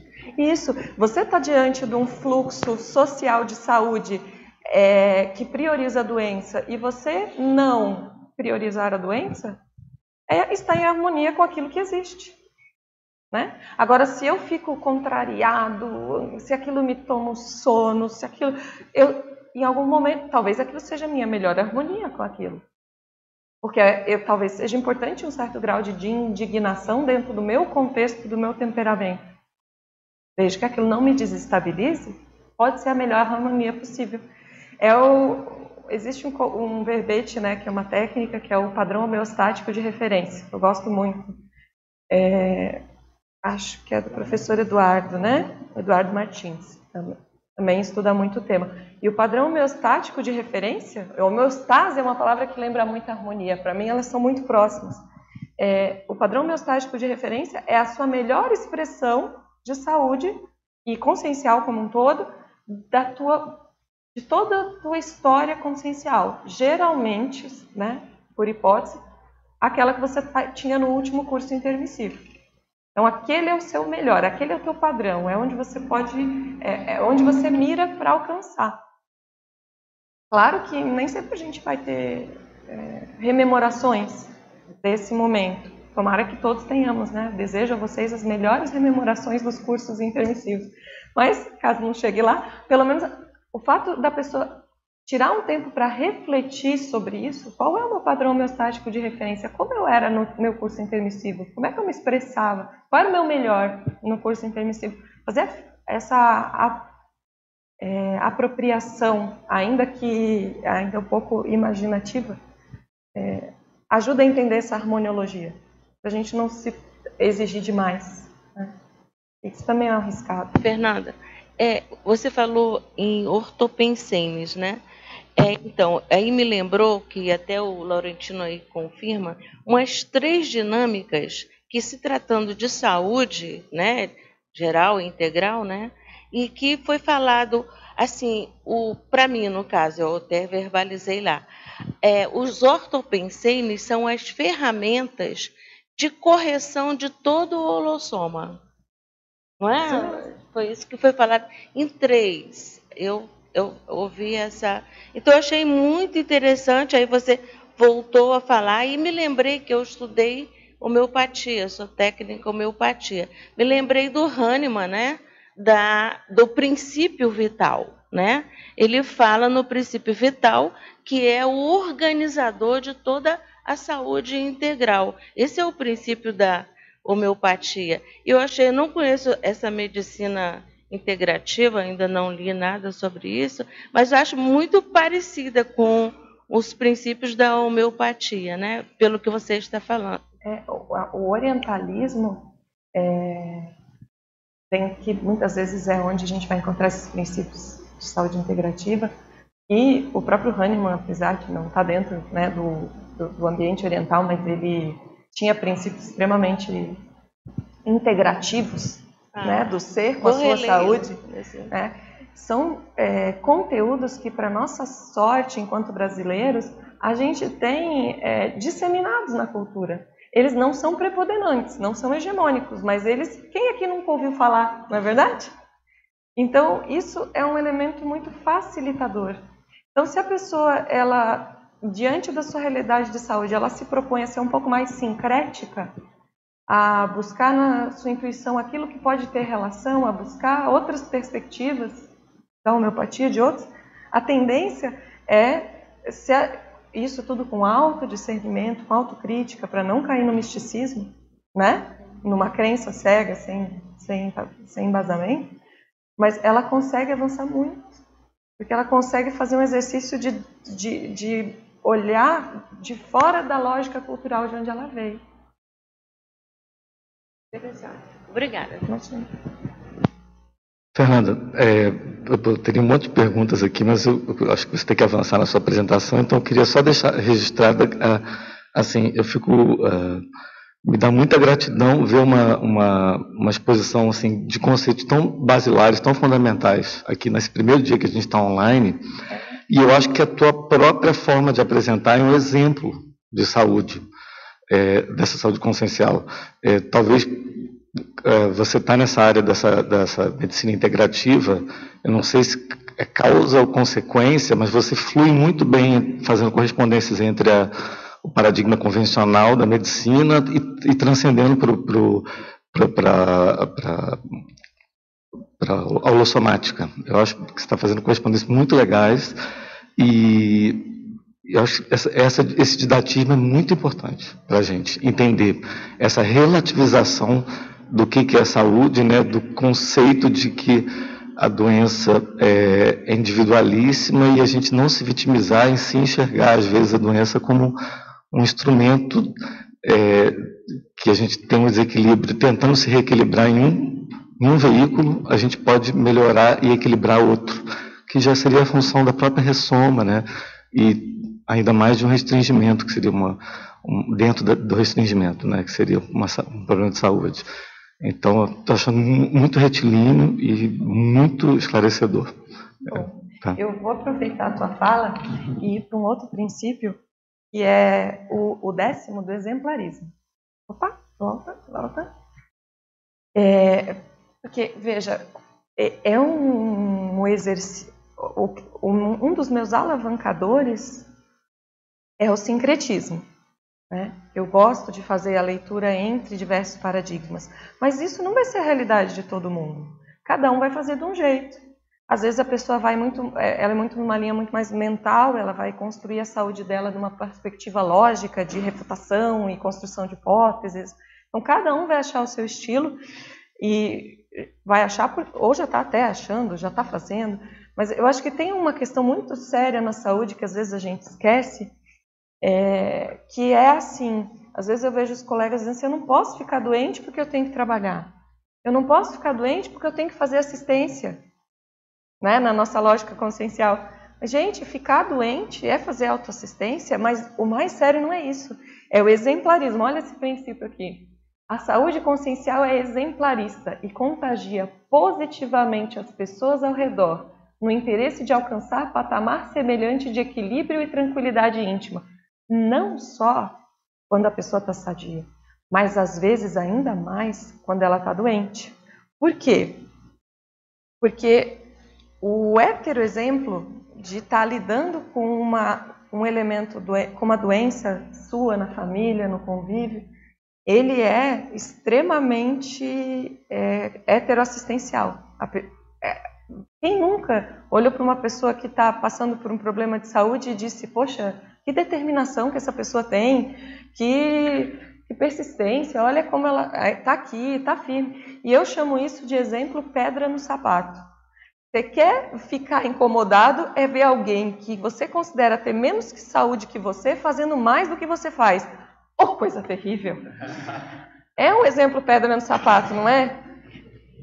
é porque dói, porque Veja, às vezes a consciência ela tem um, uma, uma condição mais desfavorável que a sua e ela produz mais do que você, ela está rendendo mais evolutivamente. Não. E isso faz todo mundo ao redor rever. Então, não, não, não esperem ficar em plena saúde para fazer assistência. Estejam doentes fazendo plena assistência. Eu, eu, porque o, cada um faz assistência no nível que pode. E, e o exemplo de lidar com a sua realidade eu... de, de, doença, ele, ele às vezes é muito mais impactoterápico do que a aula que você ia dar, do que aquilo que você deixou de fazer, do que o voluntariado que não sei o que que ia cumprir. Outra pessoa pode fazer aquilo. a expressão lugar. forte, Fernando. Inclusive, vou já passar a palavra, inclusive para as consciências do seu grupo evolutivo, né? E você está ali, é. às vezes, é, pagando algo que você não cavou naquela vida. Fazendo a limpeza de um conflito do passado que você não. É que você agora já teria outra consciencialidade, mas você tem que limpar, é o seu karma. E isso vem também em termos de saúde. Eu lembro. Você pagou, eu, você está pagando eu, pedágio. Eu gosto de uma, uma expressão, né, aquele lance lá com as palavras. O é, mega pensei em trivocabular. O exemplo arrasta. Acho, acho, acho que é do professor Valdo. Me ajuda aí, César, mas. Hã? Latino, né? E o que o Valdo. Eu estava. Meu, meu sincretismo às vezes dá umas piruadas em termos de autoria. Mas é, então, ainda bem que o César está aqui me ajudando a gente. Mas o exemplo arrasta, uau, diz tudo. Isso mesmo. E aí eu vou, eu vou passar aqui para o último só, princípio. Só vou falar uma, falar. uma questão pode. bem séria que eu lembro, o professor que era dentista, médico, etc., bastante especialista em diversas medicinas, até falava da integração delas. Mas uma questão bem séria dessa questão, em cima da doença, ele até pegava e falava: tem pessoa que tem determinada doença para causar algo específico. Agora, ao mesmo tempo, ele falava uma coisa muito séria, que era a questão de não menosprezar.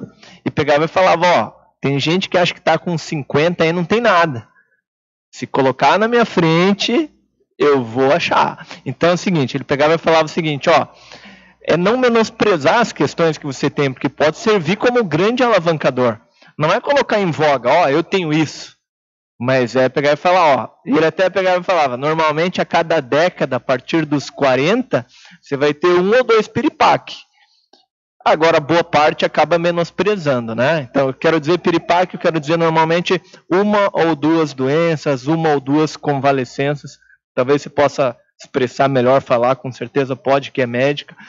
Mas ele falava isso, da pessoa começa a ter, e boa parte não vai dar atenção a isso, porque vai achar, ó, tô furando céu, maravilhoso, maravilhosa, e aí não tá se auto-pesquisando, e assim, ó, querendo ou não, isso vai acabar ceifando, vai acabar diminuindo o tempo de vida útil que ela tem para se dedicar a si e aos demais. A pessoa quer transparecer que está maravilhosa. Então, essa questão de autopesquisa nas suas convalescenças, eu falo já fazendo um compromisso aí, que daqui a pouco já estou nos 40 também, mas vamos começar a se autopesquisar, né? O que, que tem de convalescença e profilaxia e o próprio tratamento também. A terapêutica ela é, ela é essencial também. então é isso. Se você eu quiser. Brinco, eu brinco com a minha mãe, eu digo, mãe, que eu tenho algumas, é, algumas doenças herdadas. Ou riscos herdados. Eu brinco com a minha mãe e digo, mãe, testa isso aí, porque quando eu chegar, eu quero saber se nessa genética funciona. Você veja que a gente tem muita fonte de informação, só que não é uma fonte, às vezes, linear. Né? E, e para mim isso está dentro, uh, essa, essa, essa visão dualista, ela não está só na saúde, né? Uhum. De algo ser ruim ou ser bom, algo, a doença que é o castigo é a dádiva. É, ao mesmo tempo, a gente não deve é, cultivar a doença, no sentido de é, sacralizar a doença. Ninguém está aqui achando bom ficar doente, mas não é também para extirpar a doença de si. A doença está em unicidade consigo. Se aquilo apareceu naquele momento, aquela é, é, o contexto. Vamos nos adaptar. Os fatos orientam a pesquisa. Em saúde também. Né? E, e, é por isso que aí vem o último elemento, o último princípio, que é o da assistencialidade. É, eu, né? eu ia eu ia falar exatamente sobre isso. Porque eu tive uma experiência, eu tive que ficar imobilizada praticamente um ano, por causa do problema da coluna. E foi a maior oportunidade da minha vida. Eu consegui perceber como é difícil para as pessoas que passam por uma situação que eu estava passando. Eu já tinha todo o conhecimento da conscienciologia, já consegui ver realmente causas, consequências. E com isso eu consegui interagir com todas as pessoas que estavam numa situação que eu estava. Então, para mim, muitas vezes uma parada dessas, ela é profilática. Ela não é por acaso ela faz com que a gente consiga refletir mais, porque eu era workaholic, né? Eu trabalhava muito. Inclusive um dia, eu voltando da escola, parece que alguém apareceu na minha frente e disse assim: "Até quando você vai ficar nessa, ativi nessa atividade?" E aí veio essa viagem a Barcelona e lá que aconteceu que eu caí em cima de um ralo e estourei a coluna. Então tudo tudo parece que era um, um, um chamado de atenção. Então eu vejo que há esses desequilíbrios ah, somáticos, eles são holossomáticos e podem ser uma grande chance, um trampolim para a gente vencer cargados. A doença, ela é muitas vezes a crise evolutiva, ela é o potencializador evolutivo ela é o estabilizador evolutivo, é o caso que o Jarbas trouxe para nós. Então, ela, no entanto, ninguém está desejando aqui não. ficar doente, mas ela tem uma inteligência que às vezes a gente não consegue ouvir antes, no insight, numa intuição. Então, se a gente conseguir ter mais inteligência evolutiva, esse é o meu esforço, né? Ter mais inteligência evolutiva para entender a dinâmica de saúde e a dinâmica da evolução para que a gente possa é, não evoluir tanto aos trancos e barrancos. Né? Eu, eu vou dar alguns recadinhos aqui, porque a gente está se aproximando dos últimos cinco minutos, e dando tempo eu, eu abro, tá bom? É, hoje nós tivemos 43 presentes, online 111 espectadores simultâneos. Bonito esse número, né? E olha esse aqui, ó, esse aqui é para o meu marido. 533 total de acessos, somando 11. Porque tem gente que só evolui somando, é mais difícil. É, é, a próxima tertúlia matinal é, é, uma, é um bom tema, ele encadeia bem com o tema de hoje. No próximo domingo, 5 de maio, com o tema Alcoolismologia, da especialidade Interassistenciologia, com o pesquisador Bruno Bueno. Pessoalmente, eu acho o tema do alcoolismo essencial, porque ele explica as adições, ele é um bom modelo para a gente entender as adições, os vícios, os caprichos humanos, né? as ectopias afetivas. Então, o tema alcoolismo, assim, pessoalmente, eu sou, é, recomendo a vocês, que eu acho que é, ajuda a gente a ter mais inteligência evolutiva, porque a partir do extremo a gente consegue ver o contexto. Né? E eu ainda tenho cinco minutos, então é, a gente vai dar aquela última olhada no item 11, que a gente não chegou nele, né? que é a saúde consciencial é assistencial, altruísta, construída a partir do auxílio às demais consciências.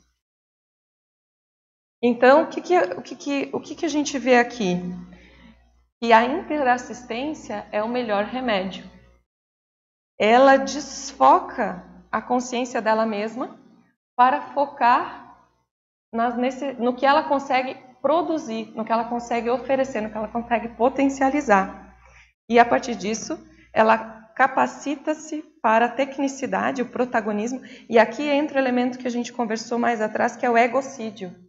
Por isso que a assistência, vocês lembram daquela história do professor Valdo, que a pessoa chegou lá e disse, professor Valdo, eu estou com esse problema, não sei o quê, lá nos idos do IPC, lá no Rio, e o professor Valdo disse, não tem uma igreja evangélica perto da sua casa?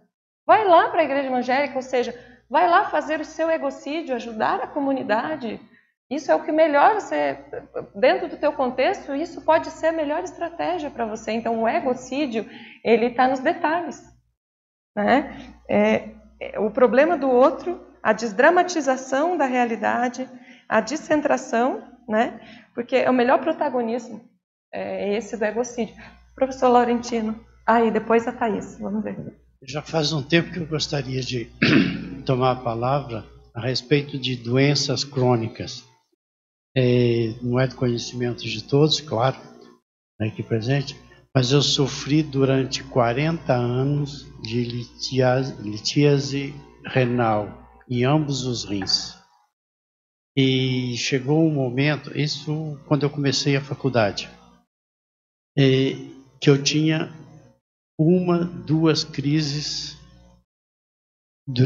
por mês. Isso durante 40 anos.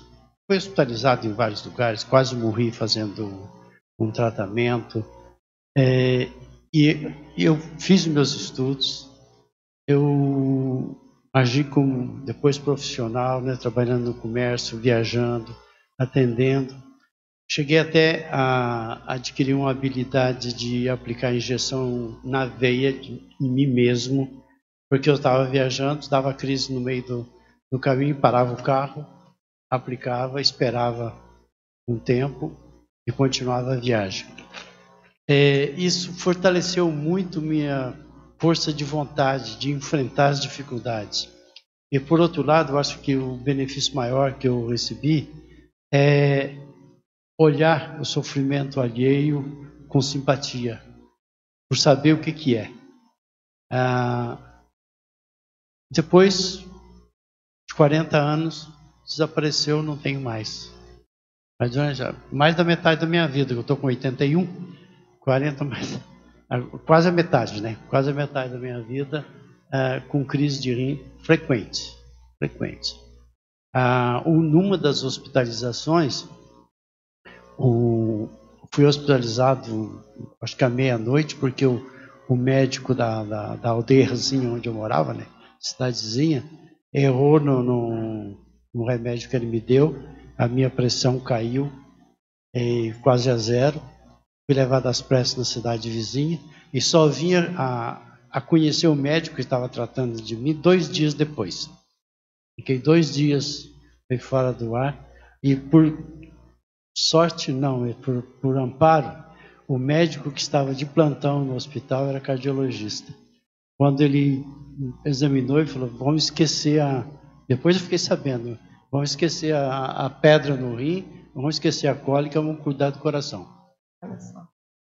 É, mas é, isso é, é para dizer que essas dificuldades, às vezes, são justamente para nos fortalecer, para nos dar nos dá ânimo. E hoje, beleza, né? Não tem mais nada disso. Então eu olho o passado e, e sinto bem. E, e, nunca me revoltei por isso, não, porque alguma razão deveria ter. Exames, ah, eu fui cobaia na, no Hospital das Clínicas durante dois meses e dez dias, controlando todo o alimento, tirando sangue todo dia, examinando a urina todo dia para descobrir qual a causa. Não estava no fim. Negativo. Ninguém ficou sabendo o que, que era. Obrigada, Laurentino. Muito, eu quero agradecer demais a todos pelo, pelo abertismo, pela predisposição de vir construir saúde juntos e pelos exemplos que são extremamente profundos, complexos e trazem né, as nuances de cada consciência aqui. E eu queria pedir uma salva de palmas para vocês, por a gente ter podido aí fechar esse dia hoje é, com, conseguindo olhar tantas perspectivas e tantos, tantos bons exemplos aí, para que a gente possa continuar o nosso dia. Obrigada a todos.